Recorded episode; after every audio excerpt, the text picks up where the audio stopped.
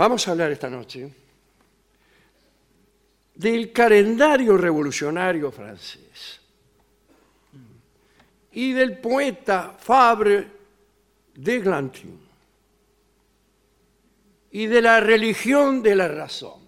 Tres cosas. Bueno. Tres bueno. temas en el, en el marco de la Revolución Francesa. Allá por 1793 había un tipo en Francia, el barón de Matz, de Batz, que era un, un agente monárquico, era un espía tipo. Y lo que quería es que la revolución se destruyera. Y entonces trataba, trataba de generar hechos políticos descalificadores en el gobierno de los revolucionarios y de desprestigiar a las figuras que estaban en el gobierno. Y en una de esas hizo entrar a dos chabones que estaban en el gobierno. Uno era François Chabot y otro era un poeta llamado Fabre de Glantin. Sí. Y para desacreditarlos, les propuso un negocio japonés. En realidad, tanto Chabot como de Glantin eh, eran bastante ambiciosos. Y el barón de Batz los hizo entrar en un negocio que consistía en comprar acciones de, de una empresa Sí. cuando estaban a la baja, venderlas cuando estaban a la suba, es decir, los hizo entrar en la bolsa Claro. Sí, sí. pero este, de un modo ilegal, aprovechando la condición de agentes del gobierno que tenían tanto Fabre de Englantín como el señor Chabot. Al final consiguió su propósito el barón de Batz. Y tanto Chabot como de Eglantin se vieron acorralados eh, en un mar de rumores que eran ciertos. Estos tipos, mirá la que se mandaron, qué sé yo. Entonces Eglantin tuvo una idea. Dice, tenemos que hacer algo de lo cual hable todo el mundo para que dejen de hablar de nosotros. Y se le ocurrió, se le ocurrió inventar el calendario revolucionario Ajá. que hoy produce, al examinarlo, alguna emoción fervorosa y en realidad, en el momento en que se conoció, cuando fue publicado, divirtió enormemente, especialmente los enemigos de la República se morían de risa con las ideas de aquel calendario. Eh, una noche, un oficial ruso que volvía de París y se dirigía a San Petersburgo, fue recibido en el castillo donde se encontraba el conde de Provence, desde luego enemigo de la Revolución Francesa. El ruso mostró la obra que traía de París, el calendario de Fabre de Glantin. Y todos los amigos del príncipe este, se murieron de risa a ver los nombres que le habían puesto a los meses, recuerdan ustedes, nivoso, pluvioso, ventoso, eh, brumario, vendimiario, frimario, mesidor, fructidor, termidor, y después eh, germinal, florial, radial, y creo que están todos. Y todo eso, cuando leyeron estos nombres, se reían. Pero ahí no terminaba la cosa, porque no solamente habían puesto otro nombre a los meses, sino que habían reemplazado el nombre de todos los santos y santas del calendario gregoriano. Y entonces, de Glantin, enamorado de la naturaleza, era un poeta, eh, eh, más o menos diestro, se había complacido escribiendo para cada día, para cada santo, el nombre de un animal doméstico, o de un fruto, o de un instrumento de arar. Sí. Y entonces, en vez de San Juan, en vez de San Pedro, San Pablo, San Nicolás, lo reemplazó ponerle por el chancho, el burro, la naranja, el tomate, etc. Hoy qué día es el día del chancho. En esa misma reunión estaba Madame Balbi, que estaba en el, castillo, deseó quedarse con el calendario que había traído el oficial ruso. Le dice, ay, dice, me lo quiero quedar. Pero el joven Rizo se excusó diciendo que debía llevárselo a la propia emperatriz Catalina, Catalina de Rusia. ¿no? Entonces, Madame Balbi se dirigió al conde de Provence y le dijo, me gustaría que durante toda esta noche copiaras para mí a mano El calendario. el calendario. Y el conde de Provence, que estaba bastante enamorado de Madame Balbi, agarró una lapicera y se lo copió. ¿Para qué? Para que Madame Balbi se lo mostrara a sus amiguetas y se rieran todos muchísimo. Ahora bien, además de este calendario, mejor dicho, este calendario, formaba parte de una campaña que había empezado el, el Fabre contra la religión católica, que consistía en descristianizarlo todo y reemplazar el cristianismo por una especie de culto de la razón. Y consiguieron, por ejemplo, que Notre Dame de París fuera rebautizada. Le cambiaron el nombre, le llamaron oficialmente el Templo de la Razón Mire usted. y resolvieron inaugurar este culto y, eh, digamos, consagrar de nuevo aquel templo el 20 de Brumario, o sea, el 10 de noviembre de 1793.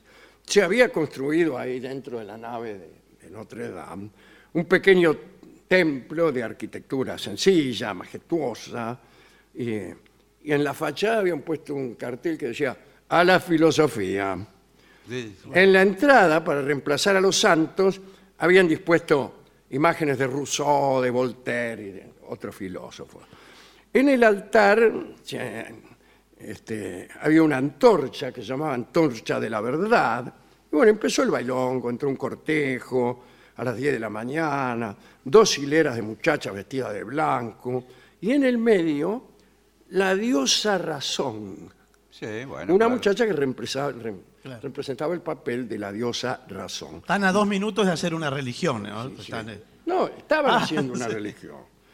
Bueno, eh, Fabre había elegido a una de sus amantes, casualmente, como suele ocurrir, sí.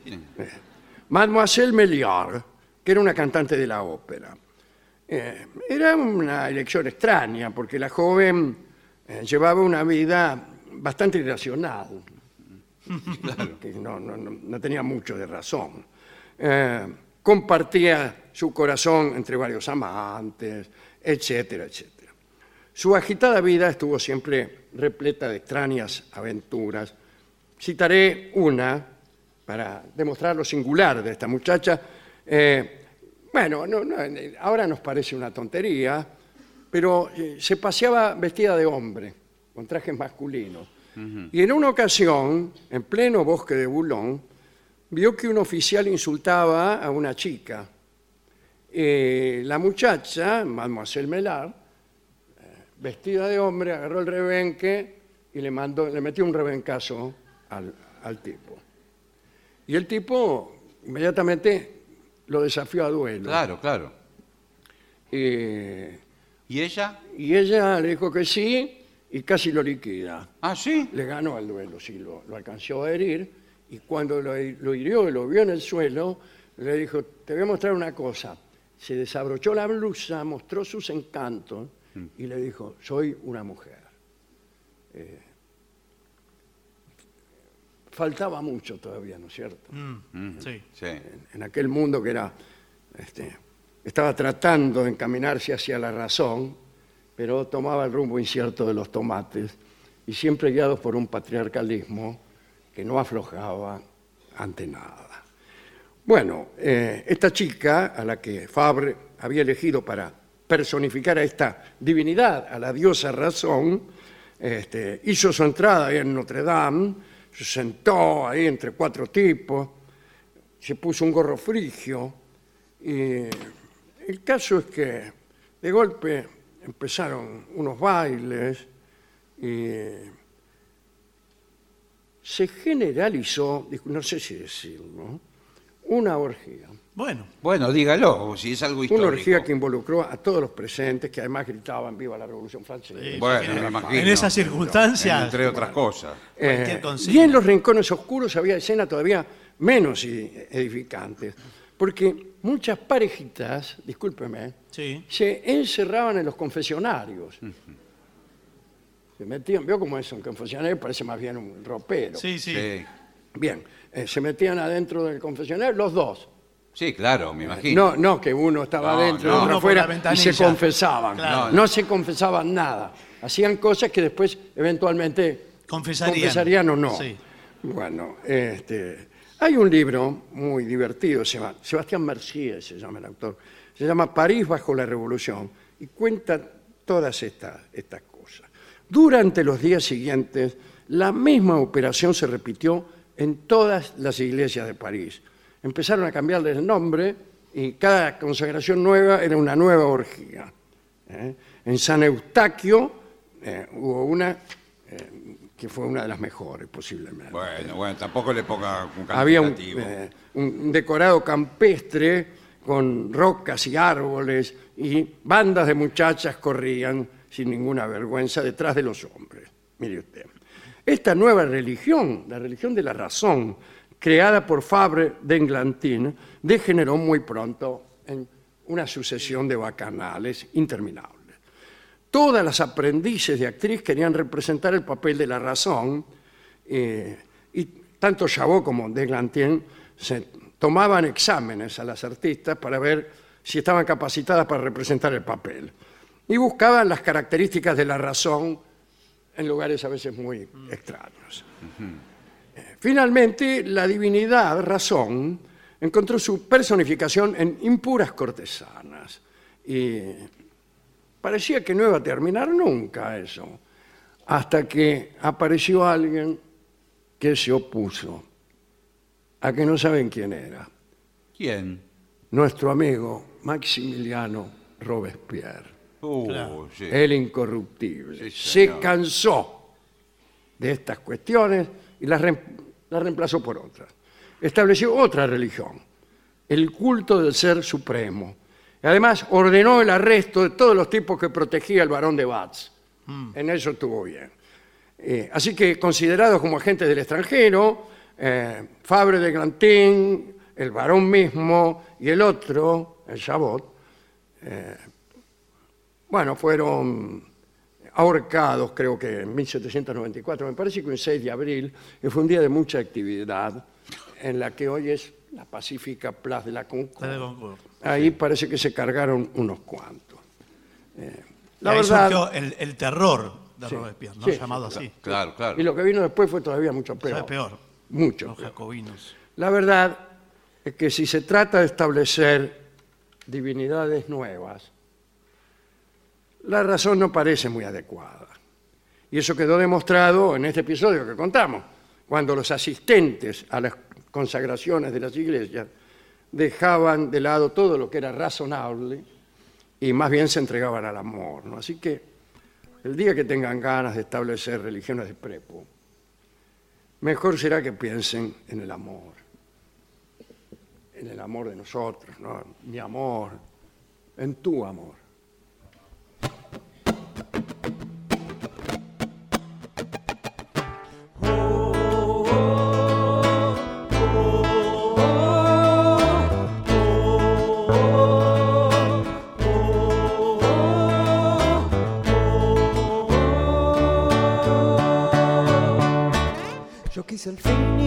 Más. Yo quise más, no había fin. Lo que yo quise encontrar estaba atrás y no aquí. Desde las sombras no vi las sombras y no vi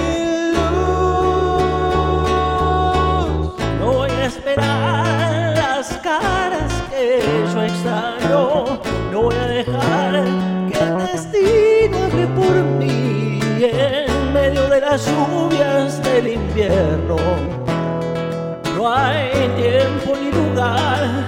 Yo sé que entenderás que amor para quien busca una respuesta oh, es un poquito más que hacerte bien.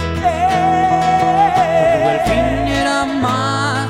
Yo tuve más y era el fin. Yo tuve el mundo a mis pies y no era nada sin ti.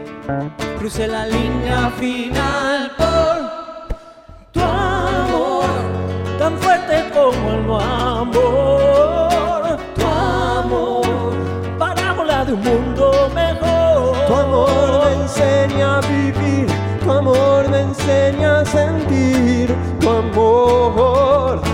Ay.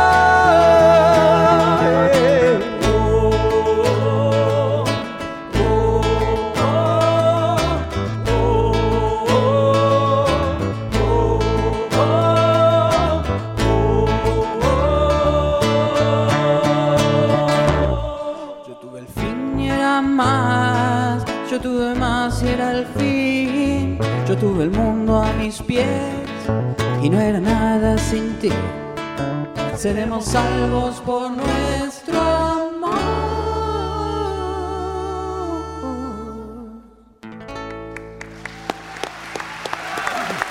Es el trío sin nombre.